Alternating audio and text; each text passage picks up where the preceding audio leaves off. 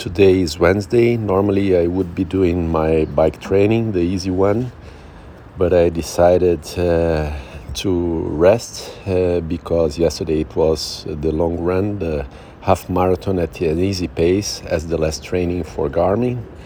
So, as the idea is to rest these days before the half marathon, I prefer uh, maybe only tomorrow to go for an easy bike uh, just to move my body, but in general, try to rest today, tomorrow, and Friday.